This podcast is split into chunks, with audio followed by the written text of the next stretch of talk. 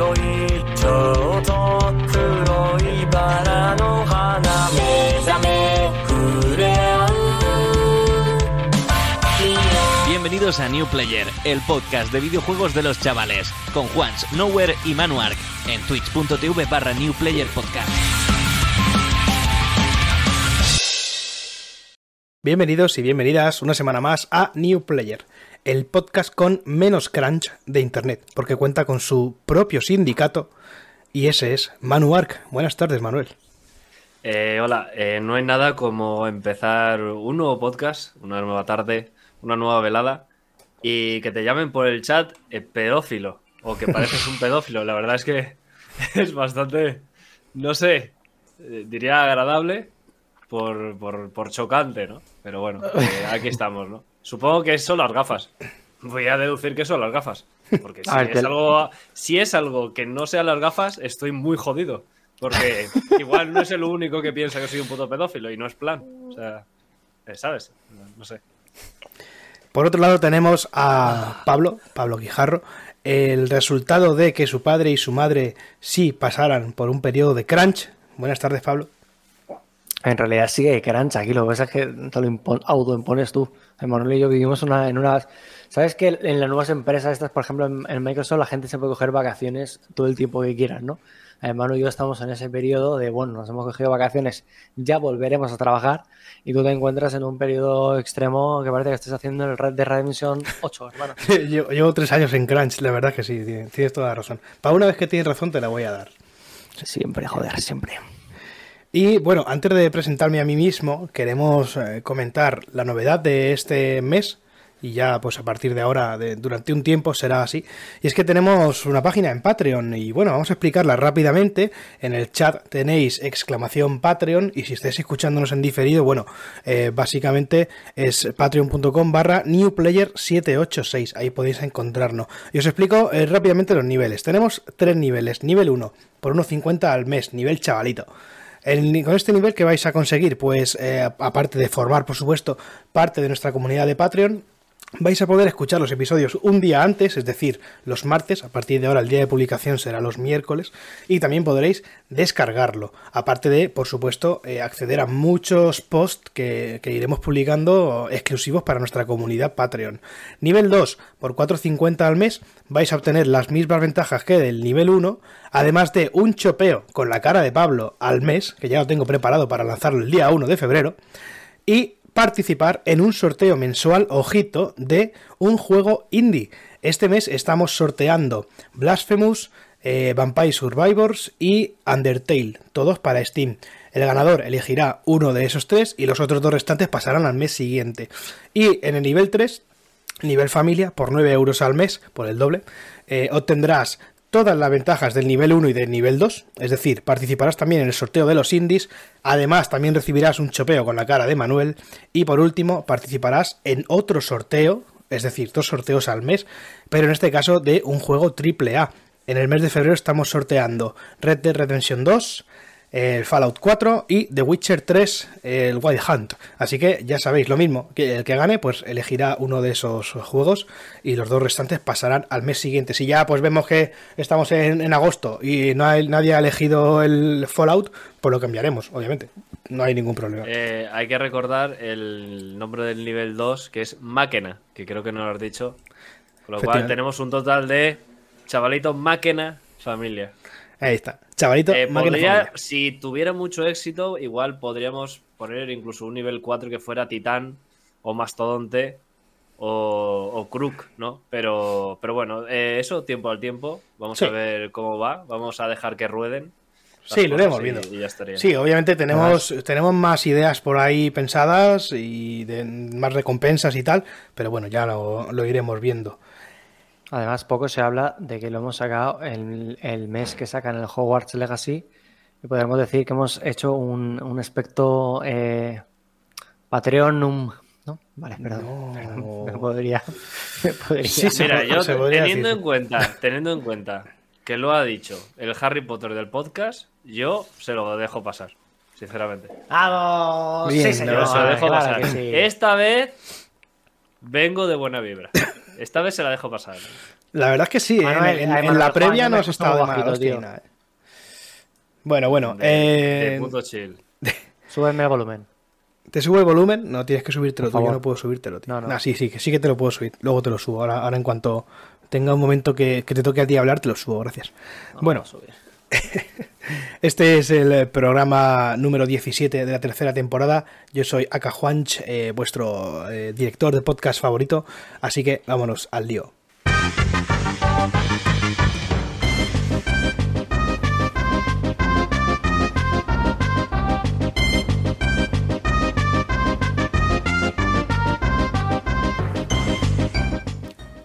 ¿Qué tenemos hoy?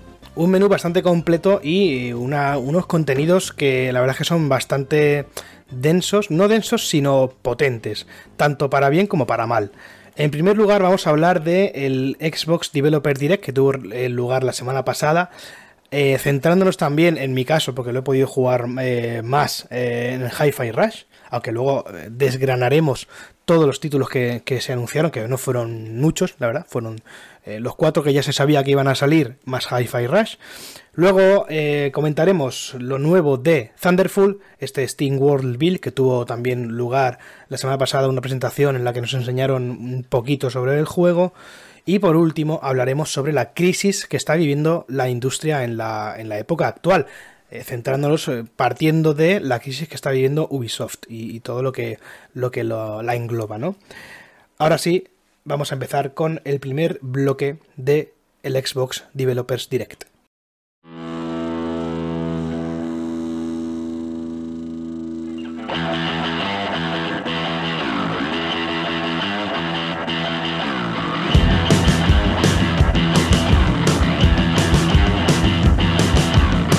Pues nada, chicos, eh, sabéis como nosotros, y si no lo sabéis, pues os lo contamos nosotros, que el miércoles pasado, ¿fue miércoles o jueves? El 25. Miércoles. No. No sé, El pero la, pasado- la rima te la apuntas, eso ya para empezar. Fue miércoles. Vale, perfecto. Manuel, muchas gracias. Viniendo de ti, me siento mejor. Eh, ah, Tuvimos el día 25 un eventito de Microsoft inédito porque no lo habían hecho nunca, es la primera vez. Ellos tenían antiguamente el Xbox, no me acuerdo cómo se llamaba, el otro evento. Pero bueno, eh, pasan a hacer, van a, empezar, parece ser, no se sabe si han quitado los otros y se van a dedicar a estos, hacer pequeños eventitos más cortitos, centrados quizá en 3, 4 juegos en los que pues hablas con los desarrolladores y bueno, un poquito de promoción, ¿no? Para que veamos eh, más que nada a lo mejor presentar fechas, también nos subió y, y demás. En este caso eh, mm, estuvieron hablando con distintos estudios que fueron el Turn 10 o Turn 10 o como quieras decirlo, que es el estudio desarrollador de Forza Motorsport. Estuvieron hablando en Mojang con la gente de Minecraft eh, para hablar del Minecraft Legends estuvieron hablando con Arkane Arkane Austin, porque Arkane hay dos estudios, Arkane Austin y Arkane el Lyon. Estuvieron hablando con los americanos, hablando de- del juego de Redfall, el siguiente juego, el siguiente exclusivo de Microsoft, y también estuvieron en Bethesda. En este caso no sé exactamente qué parte de Bethesda, la que hace el online, pero bueno, eh, con, con esta gente. Bethesda Online Software. No, no me acuerdo cómo era. No sé, Sí, no sé para qué hablo si no me lo sé, tío. Bah, da igual. No sé dónde está esta es que, gente bueno, por lo menos has dado cuenta tú.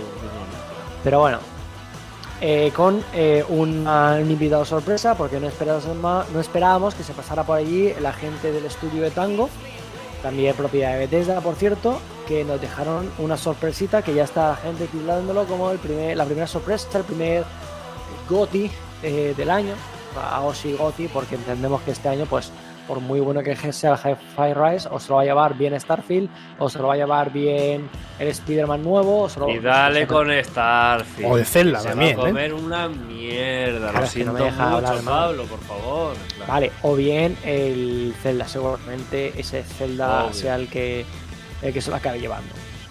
En este caso, si queréis, comenzamos por orden de aparición de las cosas, ya que es, vamos a seguir el mismo, el mismo guion que llevaba la gente de Microsoft. Y lo primero que vimos fue Minecraft Legend. Espera, Pablo, una cosa. Si, si quieres, podemos seguir el, el- el orden que hemos establecido tanto en el guion como en la web, que es lo que está en la pantalla. Gracias. Es que Pablo le ha dado a cargar el archivo, me suda los cojones.jpg y sale a. En plan, entonces, claro. Amigo, no sé. A ver, Ha, ¿quieres ha empezar dicho, hablando voy a dirigir y además voy a hacer lo que me salga de la punta de la Yo iba, a polla. hacer, yo iba a hacerlo como aparecían en esto, pero bueno, no pasa nada. Como Ya, dice para eso, la verdad es que para eso me molesto. Bueno, nada, da igual. Claro. Pues comenzamos con el Eh, guion. Comenzamos con Hi-Fi Rush. Como decimos, la sorpresa de la noche. eh, por dos motivos. Primero, porque nadie tenía ni puta idea de dónde salía este juego. De repente estaban presentando una cosa que dijeron, ¿what? ¿Y esto de dónde sale? Además, esta gente estaba haciendo antes de esto juegos de miedo, como el The, el The Evil Within 1 y el The Evil Within 2. Y de repente sacan esto. Es como si Santa Mónica está haciendo solamente God of War, de repente te hace el Gran Turismo 9. Dice, ¿what? ¿Qué está pasando? Pues eso, que han sacado un juego rítmico, musical, que a la gente le está gustando, bastante parece ser, con un estilo así cartoon, muy elaborado, y yo creo que la mayor sorpresa de la noche ya no fue solo que estaban preparando un juego nuevo, que eso siempre pues sorprende, pero ya no tanto, ¿no? Siempre hay sorpresitas, sino que eh, lo podías jugar esa misma noche, es decir, en cuanto acabó el directo, la gente ya se lo podía descargar. Eh, recordemos que está en Game Pass, con lo cual, eh, los usuarios de Xbox y de PC que lo tuvieran podían descargarlo y si no, siempre puedes comprarlo en Steam, en la tienda de Xbox o en la propia tienda de Xbox. Eh, Juan, haznos un poquito un comentario largo, un mini resumen, mini análisis de unas primeras impresiones alargadas de lo que sería este Hi-Fi Rush, por favor. Bueno, yo más o menos llevo. Podría decir que más de la mitad del juego. Llevo casi 7 horas o por ahí. El juego está más o menos para pasárselo en, en 10, ¿vale? Primer, primer spoiler. Aquí hay, voy a decir algún spoiler, ¿vale? Lo siento, gente, es lo que hay. Eh, bueno, un juego, pues eso, con estética cel shading, ¿no? Un juego en el que las cinemáticas, nada más empezar el juego, parece que estés viendo un anime. O sea, es, la polla de las cinemáticas, lo guapo que están. Porque son, eso te digo, como si fuesen mini capítulos de, de anime, ¿vale? entre los que pues tú haces unas cosas, ¿no? Y llegas al siguiente capítulo, básicamente. Eh, y la verdad es que, pues bueno, muy, muy guapo el juego porque todo, absolutamente todo, va al ritmo de la música, incluido el escenario, los enemigos, los ataques de los enemigos, todo va al ritmo de la música, ¿vale? Lo podéis, bueno, pues al final eh, llevamos a, Chia o Chai, no me acuerdo cómo se llama, creo que es Chai, eh, un personaje eh, que, bueno, llega a una, a una, empresa en la que le van a poner un brazo biónico y por, por error le ponen también en el pecho su MP3, su reproductor MP3. Y bueno, pues todo va al ritmo de la música, la música digamos que se apodera de él y pues eso, hay que ir atacando, esquivando y etcétera, etcétera. ¿Qué podemos ver en este juego? Por ejemplo, cosas que me han llamado la atención. Tiene unos menús, bueno, eh, solamente lo he visto en una ocasión, pero me llamó la atención y lo tengo aquí apuntado y lo diré. Pues mira, cuando llegamos a la primera base, tiene una, una tienda, ¿vale? Un apartado que es una tienda, en el que hay un apartado bloqueado. Y entonces la persona que, que, lleva esa tienda te dice, mira, este apartado no te voy a decir lo que es todavía porque es un secreto, porque estoy desarrollándolo. Entonces es como una cosa que en un juego de forma natural no la desbloqueas hasta que llegas a cierto punto, ¿no? Pero en este caso pues te da una explicación de por qué no está y al final obviamente es una explicación fake, entre comillas, ¿no? Pero oye, que le da un, sentido. Eh, otra cosa que me ha llamado la atención es el tema de los eh, frames por segundo. Tú en el juego puedes elegir eh, los frames que quieres que a, los que quieres que vaya, ¿no? Por ejemplo, de, de, normal te va a venir 60 frames bloqueado, pero puedes elegir a, a, 200 y pico, no me acuerdo ahora mismo. El caso es que yo me metí, empecé, lo, lo, intenté subir y cuando lo subes te deja sin problema, lo pruebas y va todo bien, pero te sale un mensajito y te dice, el creador de este juego te recomienda que juegues con 60 frames bloqueado porque así el ritmo de la música no se va a descuadrar con la imagen y es como la mejor la mejor forma de jugarlo, ¿no? Entonces está guay que te, que te, digan esto, pero aún así, oye, pues lo puedes poner a más frames si, si te apetece, ¿no? Aún así, el juego siempre es, es, fluido, todo el tiempo fluido. Al principio me costó un poquito más eh, pillar el truco al ritmo, ¿no? Porque es, no sé, no sé cómo explicarlo, es como un poco raro, no es exactamente... Eh, yo estoy acostumbrado a lo mejor a, la batería, ¿no? Yo, yo, he tocado batería y estoy acostumbrado al ritmo de lo marca el bombo, por ejemplo. Y, y no siempre es, el, el, botón no tienes que pulsarlo cuando marca el bombo, sino es, es diferente. Entonces hay que acostumbrarse un beat, poquito. El beat de la canción. Es sí, como, pa, exacto, es como pa, el beat, pero pa. claro, hay veces que una canción no se escucha del todo la batería, tienes que meterte en la cabeza, tienes que tener los compases eh, bien claros, entonces al principio pues te va a costar un poco, luego ya te acostumbras también a la música que tiene, que por lo general son canciones de rock mu- casi todas ellas creadas eh, para el juego, pero luego hay otras canciones conocidas, como por ejemplo Lonely Boy, que bueno, si habéis escuchado el podcast en diferido, habéis, eh, al principio de esta sección la habréis oído. Y, y bueno, mm, ¿qué más puedo decir? En cuanto a la jugabilidad de, de niveles de exploración, el, principalmente el juego es una exploración en tres dimensiones, pero también tiene algunas fases en dos dimensiones a lo Crash Bandicoot, ¿no? De scroll lateral, que están muy, muy guays también, muy interesantes. Tienen mecánicas muy chulos, muy chulas. Y, básicamente hay seis jefes en, en total. Eh, cada jefe tiene cuatro fases, lo cual también eh, aporta un toque de, de incertidumbre, ¿no? Porque estás en una fase en la que más o menos, a lo mejor tú duras dos minutos eh, para bajarte a ese, en esa fase, ¿no? Y en la siguiente fase, pues el jefe añade un movimiento nuevo, una mecánica nueva, entonces aportan variedad al final. Sí que es cierto que los combates contra enemigos eh, básicos son, son siempre iguales, ¿no? Se van repitiendo bastantes, poco a poco te van metiendo alguna cosita más, pero son muy repetitivos. Bueno, muy repetitivos no, no son repetitivos, pero que son iguales, vaya. Pero sí que los jefes tienen esa, esa novedad. Y en principio ya estaría, ya estaría todo lo que tengo que decir sobre, sobre Hi-Fi Rush. Muy recomendable, yo me lo voy a terminar esta semana seguro y puede que sea el primer juego que me acabo por fin en 2023. Muy, muy recomendable, A mí, chicos. a mí me pasó, eh, no sé si a ti lo mismo, que cuando que al principio, me, o sea, como que lo del beat te lo dicen y te puedes, de hecho, si le das al lo que sería el botón select, por Sí. entendernos todos, te aparece como abajo un- Sí. una ayuda, que ahora ya me, ya, ya, me, ya me he quitado porque hasta que no conoces al gato, que no sé si... no, yo no me sé el nombre aún, no me lo han dicho aún. eh, Peppermint. Bueno, bueno, pues cu- cu- cuesta bastante, eh, lo que dices tú, cuesta bastante ver el ritmo, pero ya una vez tienes el gato que está todo el rato marcando el beat, es más Sí, cómodo. Entonces yo correcto. me quito lo de abajo y la verdad es que una vez entras en el flow de Sí. estar jugando al ritmo que te pide el juego, está muy, muy, muy chulo, tío. Yo, no, yo de hecho cuando estaba viendo en directo, lo estaba viendo con, con mi amigo eh, Salva, que ha venido aquí al podcast alguna vez, y con mi amigo Jorge, y, y sí que sí que estábamos diciendo un poco, tío, y esto es japonesada de cosa más rara, pero cuando lo pruebas sorprende mucho, tío, lo que tú dices de comenzar, que sea todo un anime, de, de- del gameplay que está muy chulo, tío, el juego funciona muy bien, está hecho Sí. con Unreal Engine, que yo creo que también demuestra un poco la facilidad y la, y la versatilidad de este motor gráfico, ¿no? Que te permite hacer un Scorn, tanto un Scorn como, como este jueguecito, tío. Y, Ujú. y sin, sin marear a la peña. Al final, si tú tienes que hacer un motor gráfico propio para esto, pues te toca pelear, te toca tal. Con Unreal, pues la facilidad de poder contratar, esto Manuel lo sabrá mucho mejor, la facilidad que tienes de poder contratar peña. Al fin y al cabo, necesito un animador que sepa trabajar con Unreal, no sé qué y tal. Pues, a, patadas. Pero si necesitas, yo qué sé, enseñar a la gente a cómo utilizar el Frostbite, el, el Red Engine, eh, pf, el CryEngine, cualquier motor diferente, pues al final acabará siendo todo en real, menos los cuatro o cinco estudios que puedan hacer sus cositas, pero acabará siendo todo. Bueno, como es ahora más o menos, casi todo. Manuel, ¿tú querías comentarnos también alguna cosilla Eh, de sí, este a ver, Rush?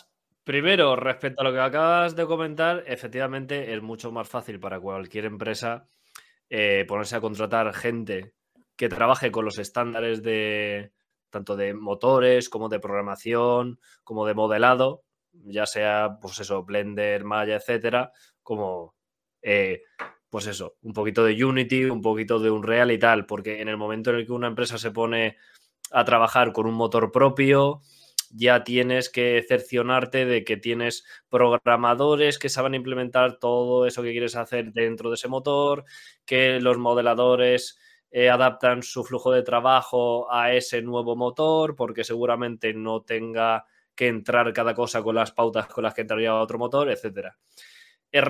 respecto al juego en sí, yo tengo que decir que cuando lo vi la primera vez, sentí como un choque, ¿no? Porque por un lado me gusta la estética cel shading, pero por otro me chocaba que no tuviera el estilo toriyamesco que solían tener los Dragon Quest, etcétera, que son los que más suelen abusar de la estética eh, que usa el cel shading. Por otra parte, cuanto más lo veo, más me está gustando. No he tenido el placer de catarlo. Y ya en base a lo que me estáis diciendo vosotros, creo que tiene bastante buena pinta, sobre todo si es un juego bastante picadito. Eh, y otro detalle que me he dado cuenta mientras veía el tráiler en repetición, mientras hablabais, es que no sé si os habéis dado cuenta, no sé si lo habrán hecho a posta, no creo, pero a mí es algo que me ha gustado. Y es que eh, para el protagonista han querido usar, o han usado sin querer, la misma gama cromática y casi la misma distribución que tiene el héroe del Dragon Quest 8.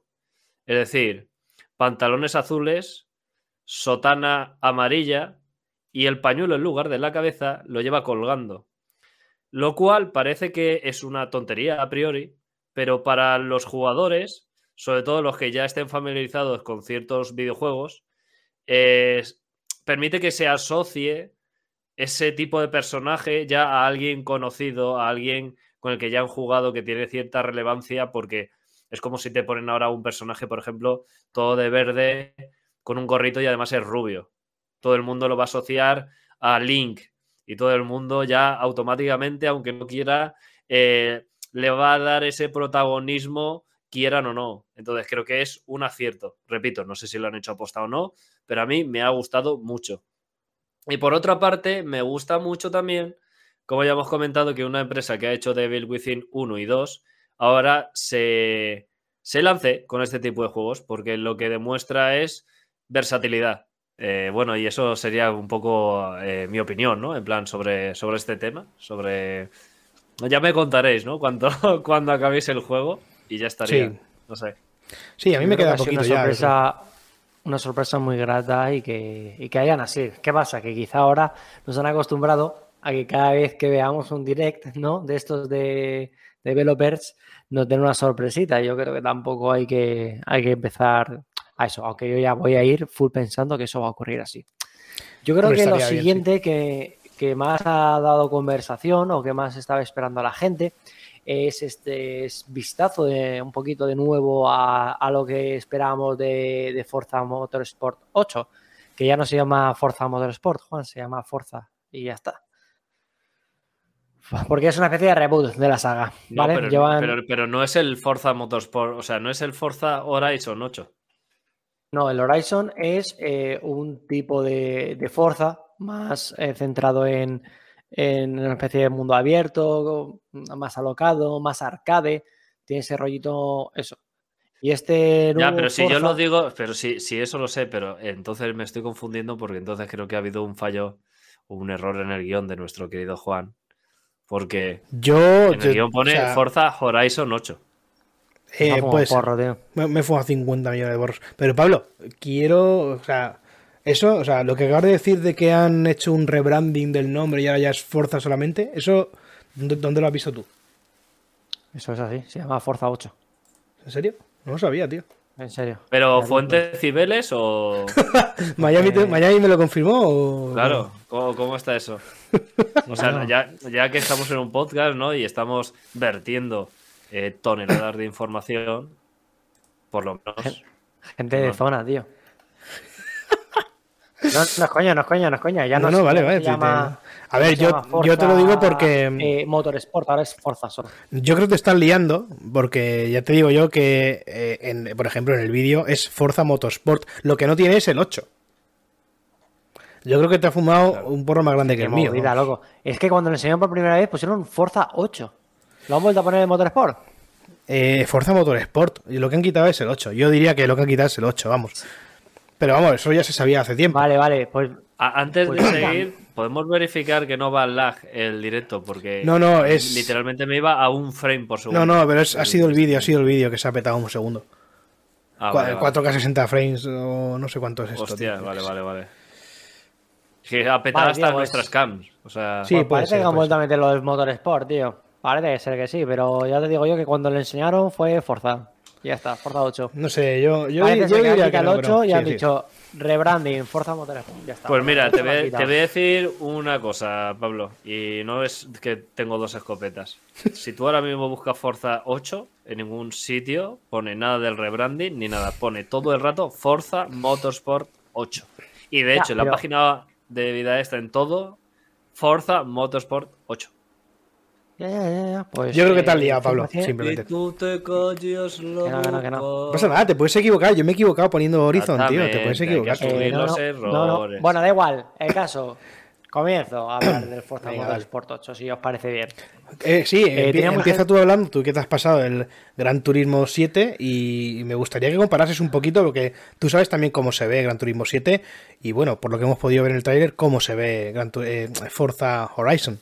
Así que Es cuéntanos. que, a empezar, yo creo que a la hora de hablar de juegos de coches, eh, la gente que empieza a discutir con el diseño visual el- es retrasada, porque, porque no una persona, por ejemplo, al Forza Horizon 5 sí que puede llegar a jugar por la parte visual, pero tú a Forza Motorsport o a Gran Turismo no juegas. O sea, te, te parece bien que se vea bien, pero lo que importa de verdad es cómo se siente. Y eso la verdad es que mm, para ser un branding y demás, sé que nos han comentado que, que si físicas nuevas, que si Y dale con el rebranding. Y dale con el rebranding. Rebranding no, re- reboot, reboot. El, el sí. 8 lo han quitado, el 8 lo han quitado, ahora es Forza Motorsport, es como que volvemos a empezar, ya se han es. han dicho, uff, y y vamos por el 7. Es que claro, esta gente ha sacado muchos juegos en poco tiempo, ¿eh? Porque Forza Motorsport, yo creo que la primera, el primero salió en 360. Y de A ver. 360 aquí te han sacado 7. El anterior salió hace seis años ya, ¿eh? En Sí, 2017. el anterior, claro, pero que antes de eso, eh, todos los anteriores han salido de 360 hasta Xbox One. Entonces, entendamos que en Gran Turismo ha sacado 7 juegos y esta gente en la mitad de tiempo ha sacado 7 juegos también. Ya. Entonces, ¿qué pasa? Que mm, yo, por ejemplo, una cosa que sí que he notado y que han comentado algunos youtubers del mundo del motor, eh, del motor de videojuegos me refiero, no, no, no, no creo que Vettel haya puesto a hablar de Forza, eh, es que el modelado de los coches, para ser un reboot, deja un poco que desear. Es decir, esta gente normalmente lo que suele hacer es, ellos ya tienen escaneado el coche, escaneado el, el modelado, y llegado un momento, pues pueden hacer, pues venga, vamos a meterle más polígonos que no teníamos o más tal. Pero mm, yo hay algo que jugando a Gran Turismo 7 me, me ha llamado siempre mucho la atención y son los putos faros. Tú ves los faros del Gran Turismo 7 y se te caen los cojones al suelo, es una locura. ¿Cómo se ve el faro? ¿Cómo eh, las rayitas que tiene un faro? ¿Cómo refleja la luz y demás? Está, es que si no, si no me equivoco, corrígeme si me equivoco porque no lo he comprobado del todo. eh, los faros del Gran Turismo, el modelado está incluso por dentro del cristal. Los detalles sí, del sí, faro está todo modelado.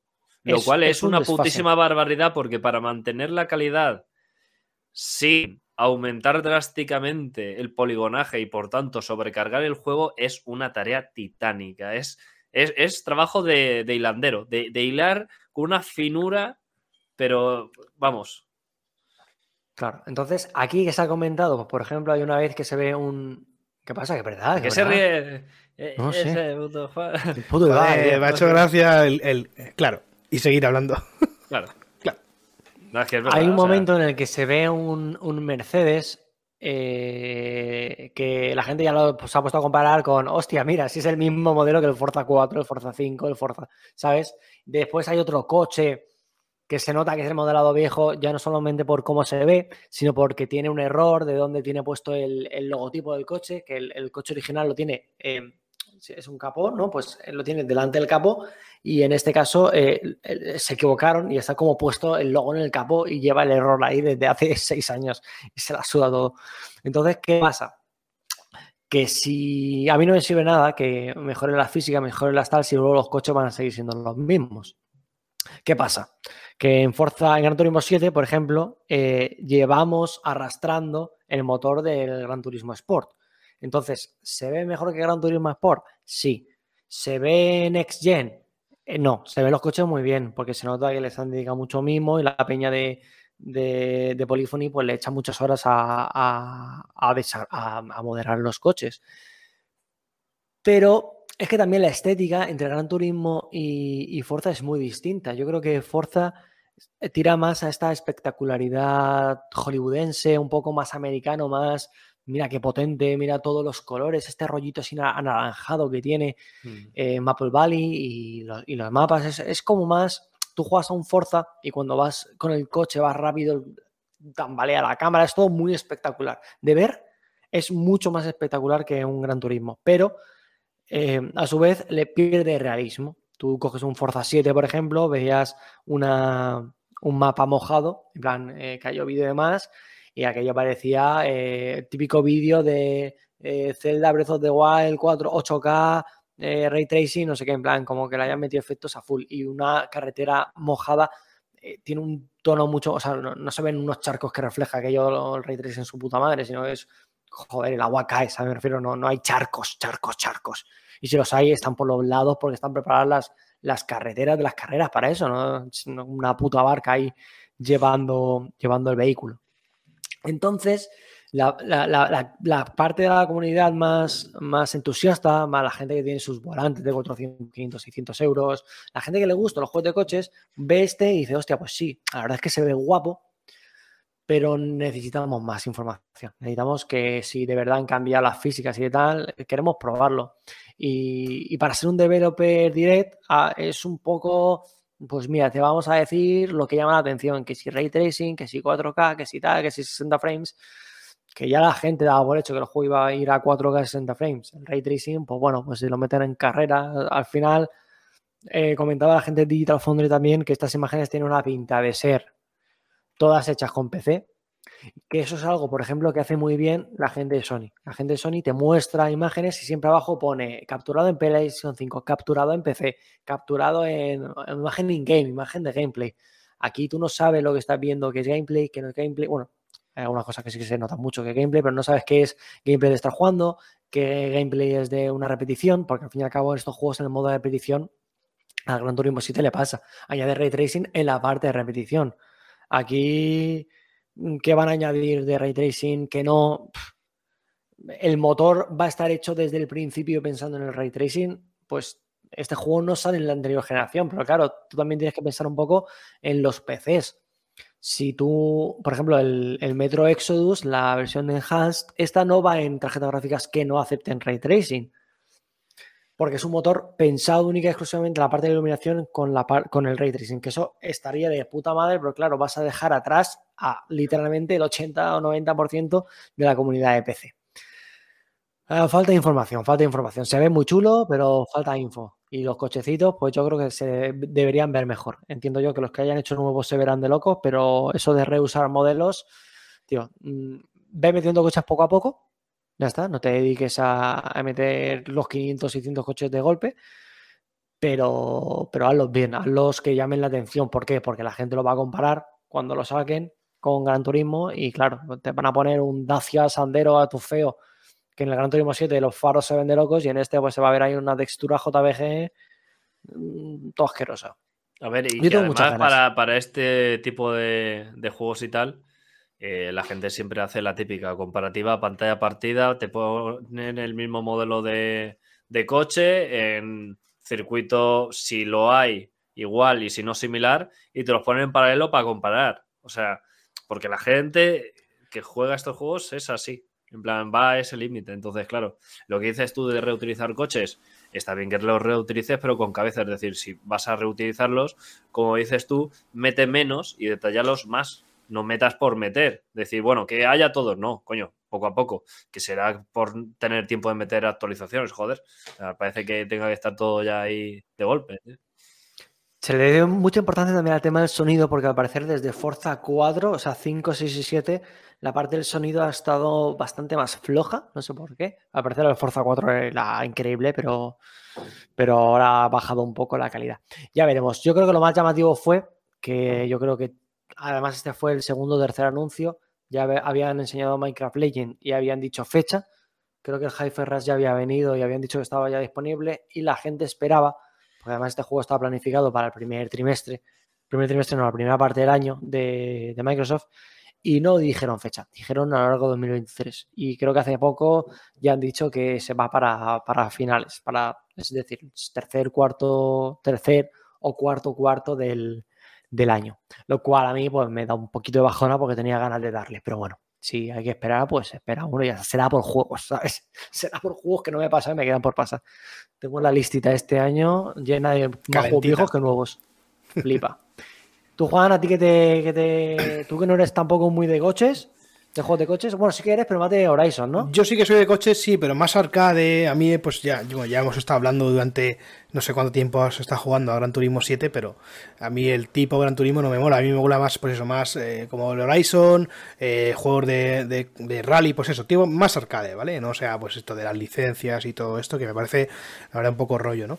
Eh, bueno, a mí me ha parecido muy bien, me ha, me ha molado bastante. Tengo aquí algunas cosas que comentar y es que, bueno, me ha llamado la atención el hecho de que haya más de 800 mejoras, ¿no? Eh, que puedas eh, poner a tu coche y que además esas mejoras, por desde alerones, de que el motor se vea por fuera, el turbo, las llantas donde se queda, ruedas más menos anchas, bueno, pues las típicas modificaciones, más de 800, cada modificación que haces influye en cómo tu coche va a sonar.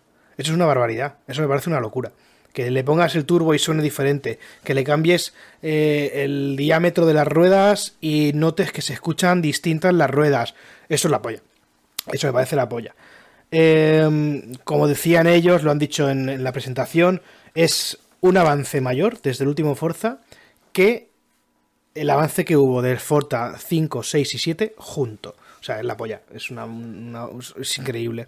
Luego también me, ha gustado la tecnología que he utilizado, que no la conocía yo, no sé si es algo exclusivo de este juego o no, pero se llama, me lo tengo apuntado aquí porque si no, no, no voy a poder decir, espectrofotómetro, que es la tecnología con la que han conseguido pues la mayor calidad y realismo con el ray tracing, con la pintura de los coches, con los daños, con la acumulación de, de suciedad en los coches, todo esto lo consiguen con esta nueva tecnología.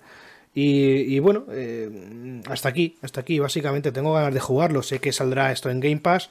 Y este pues sí que lo voy a jugar. De otra forma no lo jugaría, también te digo. Si este juego me costase 80 euros, como por ejemplo puede ser Gran Turismo 7, no lo jugaría. Pero este sí que lo probaré. Ya está, eso es todo lo que tengo que decir. En general, guay, me ha gustado, me ha gustado, sí. La parte de la espectrometría lo comentan porque los coches cuando tú los pintas, tú no pintas un coche de un color y te olvidas, son como distintas capas de pintura. Normalmente un azul puede ser un, mate al principio, un no sé qué, o un tal y hay como cuatro o cinco capas. El imitar eso es bastante complicado y yo, por ejemplo, Gran Turismo 7 lo hizo súper bien y se nota un montón eh, ponerte a la repetición, eh, acercarte a un coche y ver cómo, dependiendo del ángulo en el que le esté dando la luz, eh, el color del coche pasa de ser, a lo mejor si es un azul, a un azul más oscuro, más clarito. Lo que le pasa a mi coche que parece blanco, pero en la sombra gris y así como un plateado, pues eso, imitarlo es complicado. Si esta gente lo ha hecho bien como en Gran Turismo, pues, pues, pues ya te digo, creo que va a ser un juego muy espectacular. Quizás no tan realista en tanto en imagen como en control como Gran Turismo, pero sí que es un juego muy llamativo. Y la gente en los comentarios y en las comparaciones, pues acabará llevándoselo primero porque Gran Turismo 7 mm, no deja de ser un motor relativamente viejo, con sus mejoras y su tal, pero relativamente viejo. Esta gente tiene también la ayuda de Playground a la hora de hacer escenarios y demás, que está, el Forza Horizon 5 te lo pones y se te caen los huevos al suelo, que es un desfase de juego gráficamente. Y si acompaña el tema de los, de los coches y demás, ya veremos, ya veremos. Un, un buen juego. Yo creo que va a ser un buen, los juegos de coche siempre han sido un poco abanderados gráficos de las consolas. Siempre he hablado pues, de los Gran Turismo, de cómo Forza también ayudó. De hecho, el Forza Horizon 5 yo creo que ha sido la primera muestra así de nueva generación que la gente dijo, hostia, qué, bien se ve, qué guapo, ¿no? Y, y bien. Tras haber comentado este Horizon 5, en lo siguiente en la lista que ha puesto Juan es el Minecraft Legends, Dime, Manuel, ¿querías decir algo? Eh, bueno, yo la verdad es que para este título voy a ser bastante conciso y es que el nuevo 18 de abril sale un nuevo juego de Minecraft. Después de 200 cosas que tiene Minecraft, llega Minecraft Legends. Eh, bueno, parece ser que va a ser un juego así como de batallas táctico, por lo que se ha visto en el tráiler ahí, eh, muestran ahí como el equipo azul, el equipo rojo, parece que vas a ir por el mundo recolectando como eh, tíos para pelear, que supongo que te acompañan a la batalla y tal.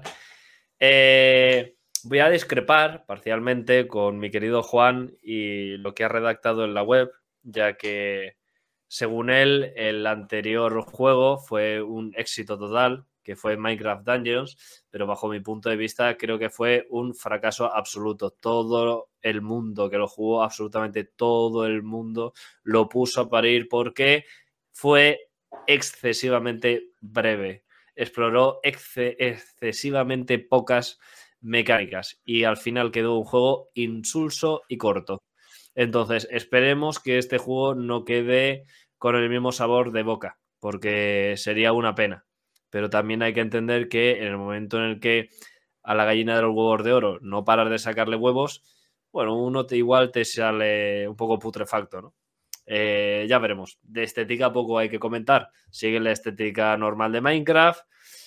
Un poco más amable, ¿no? Un poco más, Más desentendida, cartoon, ¿no? claro, más suavita, ¿no? Como si tuviera el típico mod gráfico que le pondrías al Minecraft. Y ya estará. O sea, 18 de abril. Poca cosa, la verdad. Juan, ¿algo a comentar de este Minecraft Legends? No, no, la verdad es que no. A ver, a mí es- no me atrae Minecraft y menos esto. O sea, esto no me, no me, no es mi estilo, la verdad. Eh, creo que puede estar bien al final. Pues es un juego, pues eso, de, de peleita, de estrategia. Que no, al final no es un juego de estrategia por turnos, no es un típico JRPG, ¿no? Que es un juego un poco más dinámico y puede estar bien, pues eso, la gente que le mole Minecraft y que le mueve ese tipo de juego puede estar, puede estar bien. A mí no es el caso, pero bueno, eh, lo valoro y, y creo que pues es un juego que puede más o menos llegar a tener su, su público y triunfar entre los, entre los fans. Bien. Sin desmerecer el, eh, la sorpresa y la calidad que parece que está dejando Hyper Rush o este portento gráfico de, de Forza Motorsport, así como mm, el lado más familiar o amable de Minecraft Legends, creo que podemos coincidir todos que lo siguiente más importante o por lo que la gente vio más este evento también fue por, por, eh, ver si nos daban fecha de este Redfall, el nuevo juego de Arkane Leon. Y a ver qué nos enseñaban más, más que nada porque yo con lo que había visto hasta ahora no tenía ni puta idea de lo que iba a ir. Parecía, o sea, se comentaba de que era un rollo Left 4 Dead, pero yo con lo que veía tampoco te lo podía, te lo podía confirmar. Parece ser que sí, se llega a confirmar este, este estilo Left 4 Dead, pero a su vez con mundo abierto, es decir, una especie de, de poblado que han invadido los vampiros y hay que ir eh, liberando las zonas en, en un juego cooperativo, cuatro personas. Sí que nos han dicho que podremos jugarlo solos o con amigos. Entiendo yo que la experiencia mejor, la experiencia buena va a ser con gente. Eh, puedo adelantar por aquí que Juan me ha propuesto jugarlo en directo eh, desde salida, entonces eh, yo me apuntaré seguro y engancharemos a un par de personitas más. Yo creo que Manuel se va a apuntar también si quiere. Y Podría verse, ¿no? Podría verse tal. Yo creo que te has tirado un triple que flipas diciéndolo, chaval. A Manuel, Manuel vas a sacar del WoW para jugar en directo a, a un juego de vampiros, de miedo. sí, Puf. sí. Pues A nada, ver. pues A ver. No, pero. o sea, por intentarlo. Ay, bueno, bueno, sí. A ver, es que, es que tenéis unos cojones que flipas, o sea. No, a ver. Yo... Juan y yo lo vamos a jugar seguro. Sí, sí, sí. Yo sí que lo quiero jugar en Eh, directo. Y bueno, sobre Redfall, eh, también eh, este juego, porque la verdad es que yo ya lo he dicho abiertamente, no soy muy de FPS, eh, de, pero al final pues es un juego que me ha parecido bastante interesante. ¿Por qué? Bueno, eh, el pueblito este que comentabas, Pablo, es, según he visto, esto ocurre en Massachusetts, ¿vale? El, el juego. Entonces, me ha molado que se pueda elegir... Entiendo yo que Massachusetts era muy grande. Igual Massachusetts es como España, ¿sabes? Bueno, pero para, para ir localizándolo, hermano. Eh, se pueden elegir cuatro héroes. De esos héroes que puedes elegir, por eso son hasta cuatro jugadores, eh, Ah, pues no, cada, uno relativamente tiene, pequeño. cada uno tiene sus, sus habilidades, su, ra- su, su árbol, típico árbol de habilidades, pero cada uno con sus historias. Entonces está guay porque tiene mucha personalización y te puedes pasar el juego con un personaje que luego puedes volver a jugártelo con otro y no es lo mismo, ¿sabes? Va a, va- va a cambiar algo. Entonces, ¿qué me llama la atención? Que es un mundo abierto muy detallado. Digamos que, como dicen en el tráiler, pues el, el medio ambiente te cuenta. Eh, el medio ambiente, ¿no? ¿Cómo se dice? El, el- Sí, sí, vienen los el de entorno, Greenpeace el dicen, entorno. Pues mira, han venido aquí unos. La Greta el, el entorno te va, te va contando, pues, eh, digamos que es un entorno narrativo, ¿no? Al igual que ocurre en, en espacios cerrados y cubiertos, eh, los, las casas, las habitaciones la- en las que tienes que ir, pues también te cuentan ahí tu- su historia porque tienen una, una cantidad de detalles brutal. Y, y muy buenos además, todos ahí guay, muy bien ambientado, toda la ambientación es buen- muy buena, vaya. Em, Luego, digamos que no todos son eh, sustos, miedo y peligro, sino que también hay diferentes como bases y tiendas, ¿no?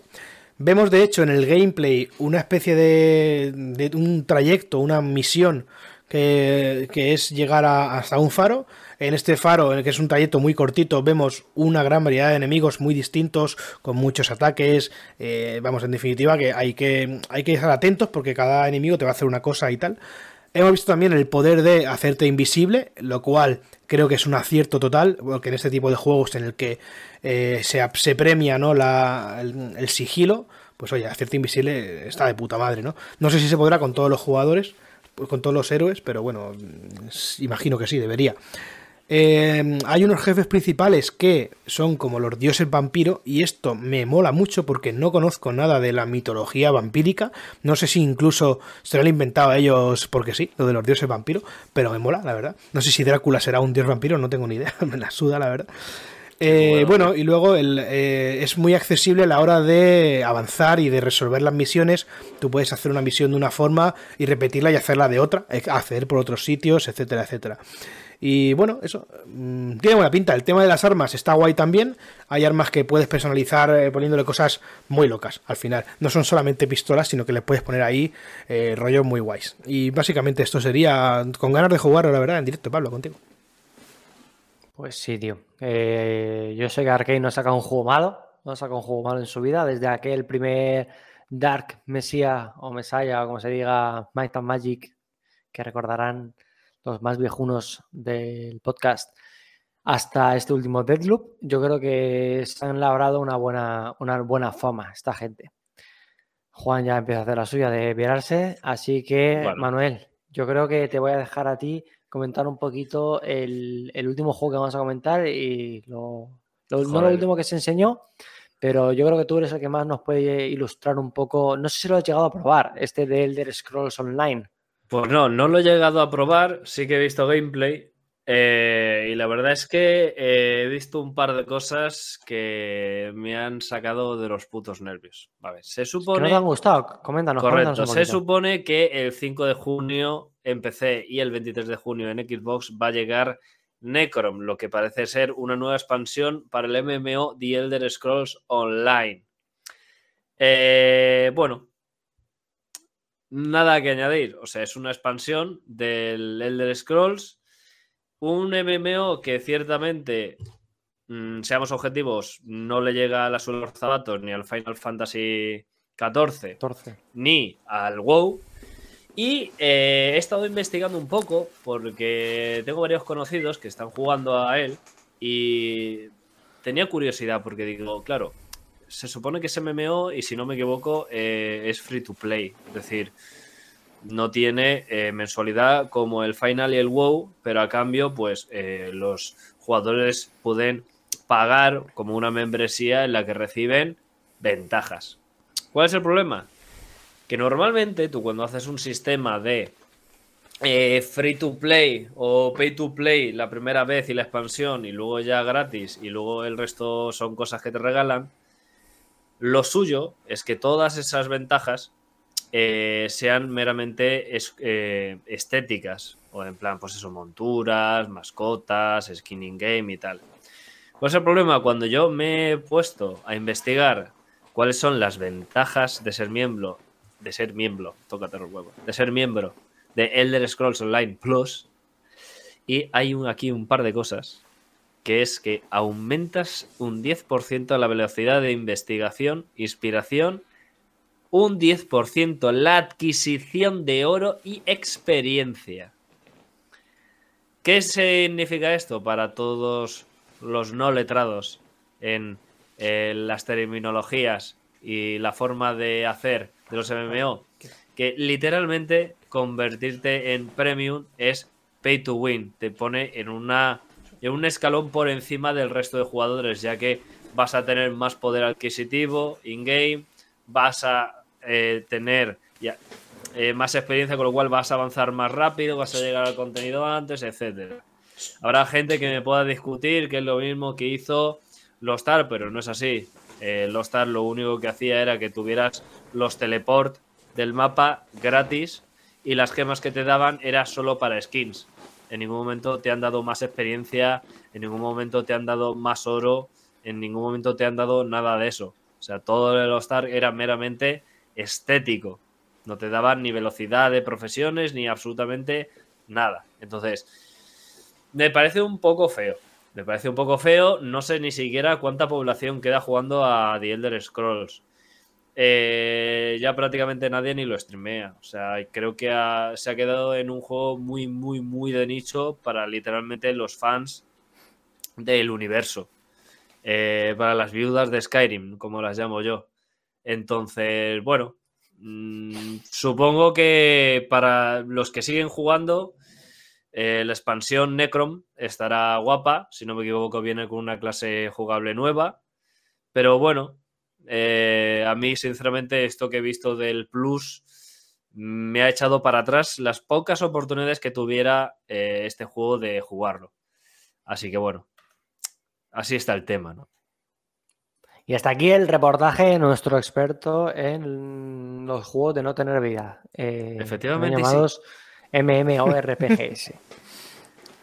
Con lo cual, eh, yo creo que con esto, Manuel Juan obviamente no tiene nada que decir de esto, porque yo creo que no juega ni un Scrolls normal. No, bueno, así que, sí que te iba a decir, sí que te iba a decir el, el estudio, Cenimax Online Studios, que ha salido ahí en pantalla y ya, pues me he acordado.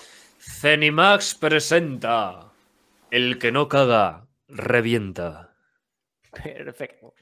Y yo creo que si tenéis alguna más, alguna duda más respecto a este developer, bien podéis entrar en nuestra web o en cualquier otra web de videojuegos y leer la información al respecto. Nosotros aquí hemos intentado, eh, pues, decirlo de la manera más. El perro se- ojalá se cague ahora mismo en, en directo ahí en, en el, en el sofá, tío. Me encantaría.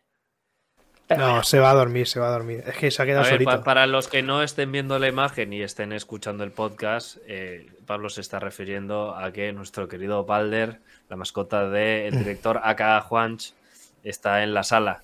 Entonces, Efectivamente. Está ahí tranquilito escuchando a, a Manuel y a estaría, Pablo. sí, sí. estaría fenomenal que se echara un tremendo de ñordo en toda la mantita del sofá. Estaría guapísimo. y que además luego se la comiera ahí y la vomitara. Porque todo luego hay que limpiar todo eso. Y así, Entonces, y así hasta, hasta que acabes el, el- el podcast, ¿eh? comiendo Eso vómito y mierda. Y pum, y pum, y pum. Sí, tío. Pues nada, con esto yo creo que me- Juan puede dar comienzo a la siguiente parte de- del podcast, que va a ser hablar un poquito del Steam World Build. Correcto. Vale, la siguiente sección nos vamos a centrar en la presentación que tuvo lugar en la semana pasada también acerca de lo nuevo de Thunderful.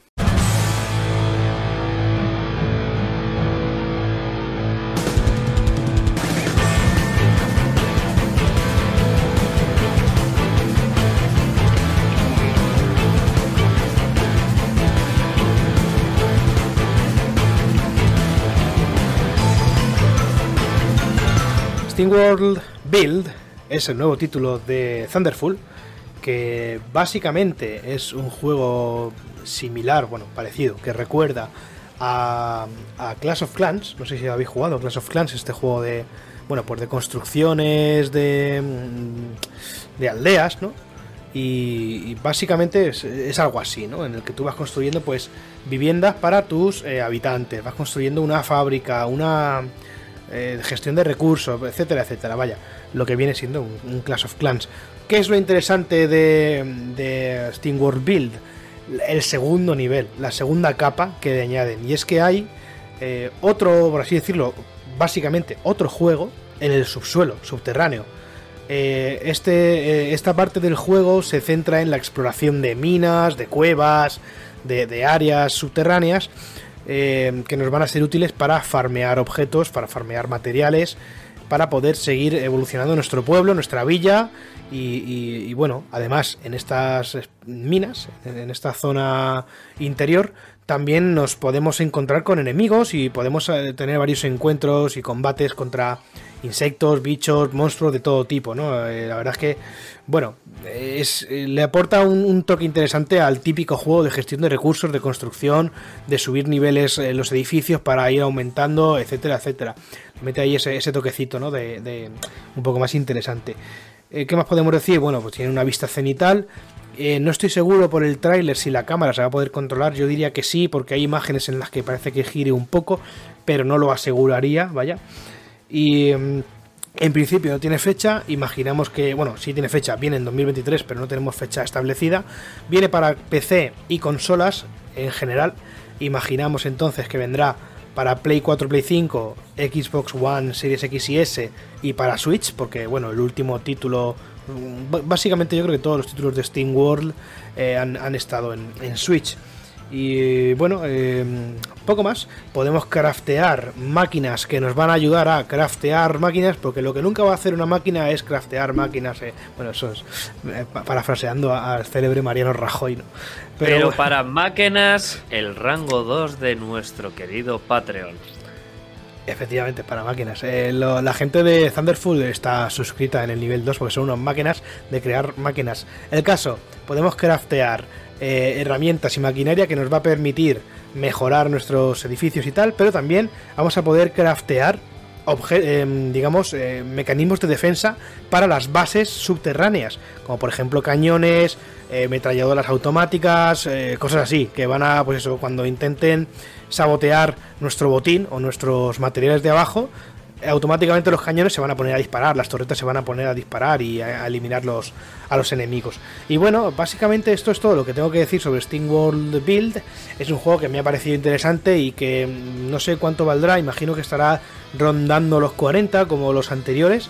Eh, espero que valga eso porque por más yo creo que no merece la pena, incluso mmm, no sé si pagaría 40, pero sí que me parece interesante y me apetece jugarlo. Si sale baratito me lo pillaré, la verdad. No sé qué pensáis vosotros, creo que Manuel tenía algo que aportar. Eh, ¿Qué te ha parecido Manuel este, este pues nuevo Steam World? Yo la verdad es que los dos últimos juegos que jugué de este estilo fueron primero el Cities Skylines y luego el Dyson Sphere Program, que no sé si ha salido ya la 1.0 o estará a punto de salir. Y la verdad es que este me llama mucho la atención, porque esto de que tengas la. como. en lugar de ciclo día y noche, tienes el ciclo arriba de la corteza terrestre y debajo de la corteza terrestre. Y que lo que hagas en un sitio repercuta en el otro. Y que además la parte de abajo tenga su parte de Tower Defense eh, con lo de defensa de las máquinas y tal. Entonces, creo que tiene mucha chicha y viene acompañado de una estética ciertamente agradable. Así que habrá que darle un puto tiento. No sé si está en Game Pass, no sé si lo estará. Pero. En principio no. Pero uf, es típico juego que si lo meten, uff. Me lo podría introducir por el orificio rectal, la verdad. La verdad es que yo también lo he pensado, ¿eh? es un juego que pega muy bien en el Game Pass, la verdad. Igual que pega, ¿sabéis cuál pega también? El Mail Mole, que me acuerdo antes jugando, de, de, que me lo jugué en directo, Mail Mole, de la buena gente de Talpa Games que nos visitan eh, dentro de un mes, por cierto. Ya que estoy, pues mira, ya que estoy, eh, repasamos que mañana, la semana que viene viene Chica Beats al podcast y en la, dos semanas después vendrá Talpa Games. Tenemos ya, por cierto, dos confirmados más para el mes de marzo, pero bueno, ya los diré más adelante, aunque vosotros uno ya lo sabéis, el otro no, es sorpresa para vosotros también. Ojo, Con esto podemos pasar a la siguiente sección, que ya eh, viene a ser la última, y es que vamos a hablar sobre la crisis que está viviendo actualmente la industria del videojuego, ¿no? espera, un momento antes de que sigas. Eh, Juan Editor, música seria.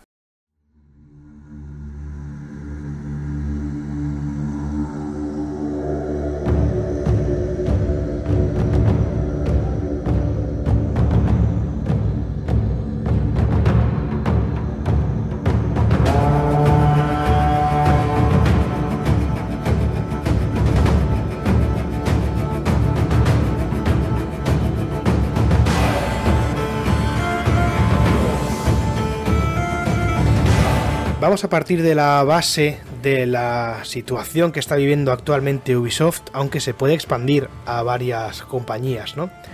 ¿Qué está pasando con, con Ubisoft? ¿Qué, ¿Qué, es lo que le sucede? Bueno, todo nace de mmm, malos números, malos, malas ventas y malos informes eh, financieros, ¿no? Pues, por ejemplo, con títulos como Just Dance 2023 o Mario más Rabbids Sparks of Hope, que, bueno, pues han vendido menos de lo que podría esperar la, la compañía. Además, se ha retrasado Skull and Bones por enésima vez, ya, es, ya sabemos que es prácticamente un meme. Ya veremos si sale para la fecha a la que está actualmente, ¿no? Y también se han cancelado tres juegos sin anunciar. O sea, Ubisoft está en uno de los peores momentos de su historia. Yves Guillemot, el eh, CEO de, la compañía, pues digamos que eh, hizo un público un comunicado en el que básicamente decía que la pelota está en el tejado de sus empleados. Culpaba a los empleados. Entonces, claro, la, los empleados que hicieron, pues no digamos que se manifestaron, aunque sí se han manifestado, por cierto, pero bueno, ahora iremos a eso, pero se quejaron, se enfadaron, por supuesto, y, y Guillemot, digamos que rectificó, y lo que quería decir era que necesitaba a sus empleados más que nunca, pero obviamente el comunicado es público y lo podéis buscar, el comunicado de, de Guillemot, y, y, es que no, o sea, parece que le esté culpando a sus empleados.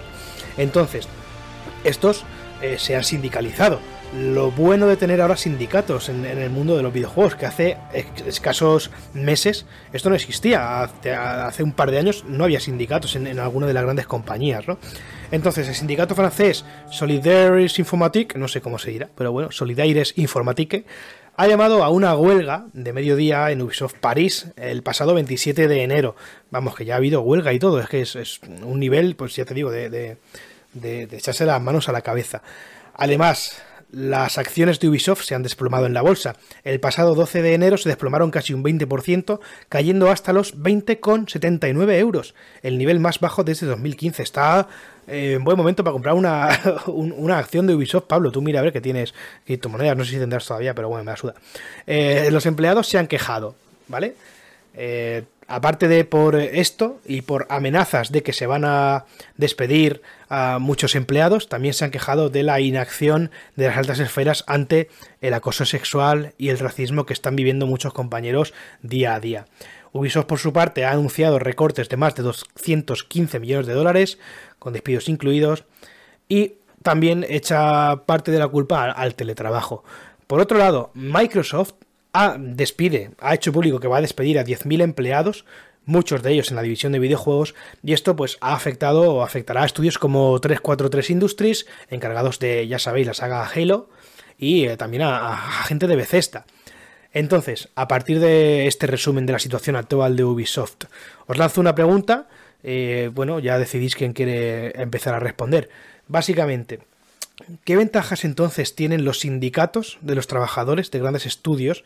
Ya que ahora que hay sindicatos, eh, digamos que no hay casi crunch. Pero claro, no hay casi crunch, pero los juegos eh, salen prácticamente inacabados muchos. Lo hemos visto con Cyberpunk, lo hemos visto con, eh, con el Callisto Protocol, con muchos títulos AAA, en teoría, que salen sin acabar. Y además también el ritmo de lanzamientos es menor. Entonces, eso me hace, me lleva a mí a pensar que muchos de los grandes juegos del pasado pues han salido terminados básicamente porque ha habido crunch.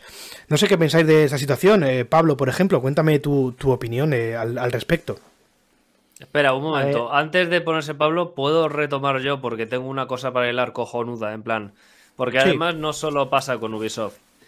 Eh, respecto a este tema, hace una semana aproximadamente, para seis días, para ser exactos, salió una entrevista que se le hizo a eh, uno de los eh, developers originales del equipo de World of Warcraft, el gran Brian Birmingham, que se ha encargado de muchas cosas, entre ellas el desarrollo y el liderazgo de la tecnología que ha sacado adelante World of Warcraft Classic y demás. Y después de diversas declaraciones, entre las que decía que los directivos entre comillas, presionaban para que pusiera a los trabajadores que tenía bajo su cargo en el equipo a poner reviews negativas por cumplir unos cupos y no sé qué historias, ha admitido que también debido a la puta presión de los ejecutivos, las últimas dos expansiones de World of Warcraft, entre las que se incluye esta última, Dragonflight, han salido antes de hora. Repito, por presión de los ejecutivos. Entonces, Respecto a la pregunta que has hecho de si los sindicatos pueden provocar que no haya crunch, pero haga que los juegos salgan a la fecha, pero inacabados, bueno, aquí el único problema es que creo que el verdadero problema está en los directivos, en las altas esferas, en las capas de arriba, ya que lo que hay que empezar a transformar es la mentalidad general sobre cuál es el flujo de trabajo de una producción de un videojuego, sobre todo de AAA, pero no AAA, porque ya se está extendiendo a todos los ámbitos. Hay que entender que ahora mismo eh, hace falta más trabajo, porque cada vez hay más calidad dentro de los videojuegos, eh, hacen falta más equipos de personas, eh, hay más detalles, hay más tecnologías entre manos, por tanto necesitas más expertos, etcétera, todo lo que tú quieras. Ya no es lo de te cagamos un juego al año, que supongo que habrá algún tipo de producción que sí que se lo pueda permitir, pero hay que empezar a entender de que es mejor dejar respirar una saga, véase mm, God of War, pero aún así ellos también tuvieron problemas. Vamos a dejar que salga cuando tenga que salir. El problema es que todo va atado a los directivos, a las publicidades, a los contratos millonarios. Si no se cumplen X fechas, eh, la gente pierde dinero, es una puta mierda, etcétera. Entonces, los sindicatos están bien, tienen que existir, pero lo que hay que transformar es la mentalidad interna de las empresas y los estudios de videojuegos. Es decir, que se empiecen a poner fechas realistas de base. Si tú no estás listo para sacar un juego dentro de un año, ni siquiera firmes el contrato comercial para lanzarlo dentro de un año. Hay que empezar a abrir la mente y decir, bueno, tenemos una estimación de que este juego es posible que tarde en torno a dos años y medio en hacerse. Pero ese en torno a dos años y medio no implica que dentro de dos años y medio, el 13 de julio, vaya a salir el juego. ¿Por qué? Porque como todo en esta vida, pueden surgir complicaciones. Porque cuando estamos hablando de procesos tan largos de desarrollo, es muy probable que entre medias ocurran cosas, cosas a los humanos que tienes trabajando, cosas a nivel tecnológico, que se desarrolla una cosa nueva que de pronto te cambia cómo habías enfocado ciertas partes del trabajo, eh, los trabajadores tienen que reaprender, readaptarse y eso requiere tiempo. Entonces, lamentablemente, no todos son máquinas a los que le metes inputs, aunque a más de uno le gustaría que ya fuese así. Por tanto, lo que tienen que luchar los sindicatos es por cambiar la mentalidad de esa gente que está sobre los trabajadores. Hay que empezar a eh, elongar esa presión y esos plazos temporales que caen sobre los trabajadores porque hay gente que se está viendo afectada obviamente psicológicamente de manera muy grave, en plan. Entonces, no sé. Creo que es así un poco como lo veo. En plan, hay que cambiar ya la mentalidad, porque ya no. No es como hace 10 años. Hace ya un par de años que no es como hace 10 años. Pero hay mucha gente que no se da cuenta. Y no sé. Respecto a esto también salía eh, a la a comparación cómo ha tratado Yves Guillemot el fracaso, entre comillas, que está sufriendo Ubisoft versus cómo lo trataron los directivos de Nintendo. ¿Qué hicieron los directivos de Nintendo? Hemos tenido un mal año fiscal. ¿Quién está al cargo de todo esto? Nosotros. Nosotros hemos sido los culpables, porque nuestros trabajadores han hecho un trabajo excepcional. Por tanto, nosotros somos los primeros que vamos a recortarnos el dinero que haga falta para que esto salga adelante, porque los trabajadores no tienen la culpa. En el 99% de los casos no tienen la culpa. Dejando de lado, obviamente, de que puntualmente en algún momento, en algún sitio, eh, haya algún escándalo de los que ya estamos hablando, como lo que ocurrió en Blizzard, etc. Pero hay que asumir la responsabilidad si eres un directivo. Al final, toda la gente que está a tu cargo no es la que tiene la culpa. Y si tiene la culpa, detectarás casos puntuales pero tú eres el último responsable del trabajo que sale bajo tu mando. Entonces, es la gran diferencia entre lo que pasó con Nintendo y lo que está pasando con Ubisoft. Ubisoft el Yves Guillemot ahora ha querido rectificar, pero no, perdona. Tú lo que quieres es seguir sacando Assassin's Creed todos los años y demás sagas y embolsarte tu puto dinerito y encima tener tu propio launcher, que es un trozo de mierda y ya está. Eso te pasa por ser francés. Ya está, un poco de racismo así. Dios. Y, y ya está. Y, y es que es lo que hay. Entonces, no sé Pablo Sí. qué opinará, pero así está el percal. O sea, Pues a ver, yo opino que estaba más, eh, eh, o sea, me había quedado para contestar la parte que había dicho Juan, de que si pienso que los juegos están saliendo ahora más inacabados porque, porque ya no hay crunch, yo creo que no, los juegos están saliendo más inacabados por lo que dice Manu, ¿no? Porque la- hay presiones de inversores detrás diciendo, cabrón, sácalo ya.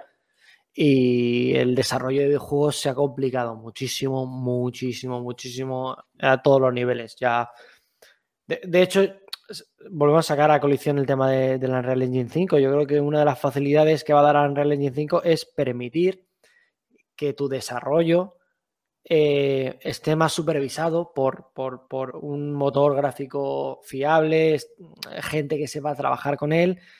Yo creo que también estos super triple A rollo eh, Assassin's Creed de los últimos se lo bajar es un juego larguísimo innecesariamente. Es decir, podrían haber sacado un juego muy bueno con una duración de 17-20 horas. Es decir, una duración normal y corriente, eh, con una parte extra, si quieres, con, con cuatro o cinco cosillas. Y, permitiría pues ciclos de desarrollos más cortos, poder centrarse en, en lo que realmente importa, que es en una jugabilidad buena y demás, y, también liberar a, a los desarrolladores al final. Eh, en el caso, de hecho, de Cyberpunk, yo creo que hubo crunch y aún así salió un juego de mierda, ¿sabes? Bueno, de mierda. Eh, hay debate aquí, podríamos... Habría mucha gente que me diría que no es una mierda, que bueno, me podría quejar en su pecho, pues podrían pasar muchas cosas. ¿no? Entonces, eh, hay que encontrar una solución a esto. Lo de Ubisoft en particular es que yo creo que se han visto. eh, a mí Ubisoft, o sea, Ubisoft no me desagrada. Siempre se ha hablado mucho de la mofa de Ubisoft Books, Ubisoft tal. Cyberpunk salió muchísimo peor que cualquier juego de Ubisoft. O sea, Ubisoft siempre ha sido un poco la risa de ver pues tu NPC haciendo una, una parolada por ahí, ¿no? Pero bueno, te echas unas risas y ya está. Pero los juegos se podían acabar perfectamente y tenía bugs, pues como todos los juegos, todos los juegos tienen bugs al final y al cabo. Eh, ya te digo, eh, un juego de Bethesda medio sale muchísimo peor que un juego de Ubisoft. O sea, ¿dónde va a parar? Con lo cual, yo quiero que, que- que- que- la peña se, se centre en, en- en hacer buenos juegos, en hacer juegos adaptados al presupuesto de, de tal. Y yo creo que un buen ejemplo es el Far Rush. Este, yo entiendo que pues, si eres Naughty Dog, si eres una empresa así súper tal, dejar a los super estudios hacer super juegos eh, sin, sin crunch y sin nada, al fin y al cabo, lo malo, que vamos a ver pues un super juego de una super empresa en cada generación de siete años. Que esto eh, lo comentaba en el podcast del otro día, de que Marta, por ejemplo, conoce a más gente que ha trabajado en, en super estudios ya siete, ocho años que no han publicado ningún juego. Es decir, tú imagínate estar trabajando seis años en una empresa, salirte por pues, temas de familia y demás, y que te pregunten, ¿qué has hecho? Y tú a lo mejor no puedes decir nada, decir, no, bueno, yo era desarrollador, pero no puedo hablar de qué, porque el juego no se ha publicado aún. Porque yo no sé si os acordáis cuando se hablaba de los ciclos de desarrollo antiguamente que decían, ¡buah, el Duke Nukem Forever! Sí, Forever de todo el tiempo desarrollándose. O el de las Guardian, que fue también mucho tiempo. Tío, se nos están yendo El, los tiempos de el WoW 2, el proyecto Titán de Blizzard, que al final se canceló. O sea, Claro, se nos están yendo los tiempos de desarrollo a unas cosas que no tienen ningún sentido. Y, y Ubisoft en particular, yo creo que es una compañía que se ha guiado mucho en el single player, haciéndolo bastante bien. Es cierto que se les puede decir que se han atasca- atascado, no, estancado en una forma de hacer juegos, como cuando tú sabes hacer una cosa y lo repites mucho, no salen malos juegos, pero visto unos, al final vistos un poco todos, ¿no? Si no te atrae un poco los vikingos, con que tú hayas jugado al Odyssey o al Origins, ya sabes de qué va la Valhalla. Es decir, el mismo juego cambiando los vikingos y añadiendo una batalla de gallos y cuatro juegos de, de dados, ¿sabes? Que al final mm, falta esa originalidad que siempre ha tenido también Ubisoft. Yo creo que, que- yo le tenía mucho cariño a Ubisoft. El primer juego que jugué al Play 2, el Prince of Persia, era de ellos. Eh, luego tuvimos el, el Beyond Good and Evil 1, que fue un, bueno, el 2, otro juego que no, has dicho que no han cancelado porque llevan también desarrollando toda la vida, ¿no? Eh, me da pena, me da pena ver a Ubisoft así porque también creo que les falta un Fortnite, es decir, un juego que les eh, de income, eh, vaya entrando dinero ahí a las puertas todo el rato. Lo que tiene Rockstar, al fin y al cabo, que sí, GTA V es el juego más vendido de uno de los juegos más vendidos de la historia, pero lo que está dando dinero ahí es el, online. Todos sabemos que si el online no diese el dinero que está dando, yo creo que GTA 6 habría salido ya. Y eso yo creo que es algo que, que la gente eh, tiene claro. Pero ¿Qué pasa, lo cual, Que- lo cual, esto que estás diciendo, para mí, dentro de lo que cabe, habla bien de Rockstar porque han sabido aprovechar una cosa que ya tienen y que saben que tienen más o menos asegurada como fuente de ingreso y eso quizás les está permitiendo no tener precisamente prisa en el siguiente GTA 6 y darle todo el mimo que esa sexta entrega va a merecer en base a lo que supuso el 5 que en otro caso, vi, eh, abocados por las prisas, probablemente hubieran sacado un GTA 6 que luego quizá hubiera dejado que desear, porque a lo mejor no hubiera supuesto tanto cambio respecto al 5, porque quizá nos hubiéramos encontrado algún bug y tal. Yo es en lo que quiero confiar, a priori. O sea, no sé. Esperemos, tío, esperemos al final que, que Ubisoft eh, ponga un poco las riendas, ¿no? Porque ya se empieza a hablar un poco de es que lo va a comprar. eh, pues eso, siempre se ha hablado, ¿no? De que, de que era. Antes yo creo que saliese Blizzard siempre, o cuando justo estaban con lo de Blizzard y, todavía estábamos un poco eh, decidiendo, ¿no? Si, si, si, bueno, que dábamos todos un poco por hecho que se iba a comprar Blizzard, eh, el tema de, de que la siguiente iba a ser Ubisoft siempre está un poco sobre la mesa. De hecho, yo creo que ahora mismo Ubisoft hubiese sido una compra que les hubiesen aceptado mucho más que, Blizzard. Ya veremos, tío. Yo confío, es una empresa muy grande, eh, llevan mucho tiempo haciendo juegos, confío en que seguirán sacando buenos juegos. Todavía nos pueden sorprender con franquicias nuevas, al igual que nos sorprendieron en su día con Far Cry o con Prince of Persia. Y, de verdad espero que- que remonte. Yo creo que sería una gran pérdida Ubisoft. O sea, perder Ubisoft. Además que es Peña, que en tema gráfico siempre han inventado cosas. El tema de, de, por ejemplo, cuando se habló súper bien de las animaciones de, de Last of Us 2, de cómo eh, conseguían eh, mezclar eh, la anima Cuando tú le dabas a, yo que sé, coge una botella, el tío iba corriendo la cogía de alguna manera muy, muy sutil y muy. Y, y, bueno, y co- como muy. Dinámica. ¿Cómo se- La palabra Claro. es dinámica. Todo eso es, o sea, el- el- los, los conceptos básicos, el estudio principal es de, de gente de, que trabaja en Ubisoft. Eh, yo, yo creo que sería una, una gran pérdida, tío. Y bueno, aparte de que francesa y aquí en España tenemos la mofa con los franceses, tío, siempre mola que sea un estudio europeo, ¿no? En el que de los más grandes.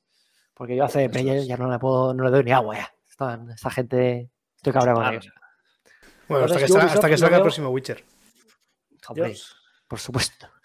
Yo, lo, yo lo, veo una- lo vería una gran pérdida. Espero que se ponga las pilas o que, o que, bueno, al final acabe comprando a alguien. Que en este caso, pues, tiene toda la pinta de ser Xbox. Sí, sí, es que al final le dejan comprar algo más. Yo creo que como compre ya, no creo van que a decir dejen ya, comprar escucha, algo más hermano, ya. Sí. te estás pasando. No, pues entonces la comprará Sony o algo harán.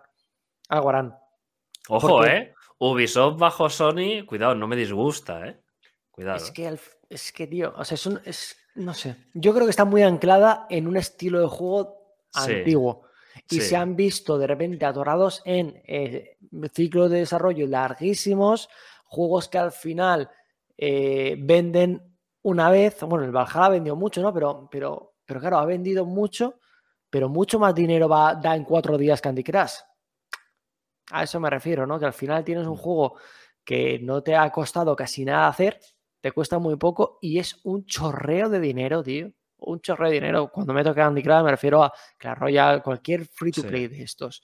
Que sí, que tú lees Valhalla, ha vendido no sé cuántos millones. Tú dices, wow, eso es mucho dinero. Ya, pero es que Ubisoft es mucho, mucha gente, muchísima gente, muchos estudios, muchos, muchos, no sé cuántos, hay, a lo mejor hay siete, ocho estudios solamente haciendo eh, Assassin's Creed. Aquí podríamos entrar que igual cuatro de esos estudios están en Bangladesh cobrando 50 céntimos la semana, ¿no? Bueno, pero bueno, que están ahí, ¿sabes? Trabajando. Mm. Es, eh, es mucha gente, tío. Y, y la industria ya no va por ahí.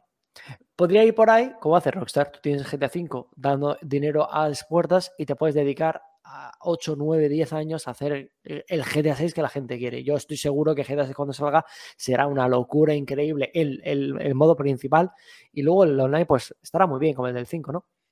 Hmm. Pero yo, vamos, como Rockstar de repente te saque una, una historia mala, lo- los linchan, ¿eh? Los linchan. O sea, yo no me espero un...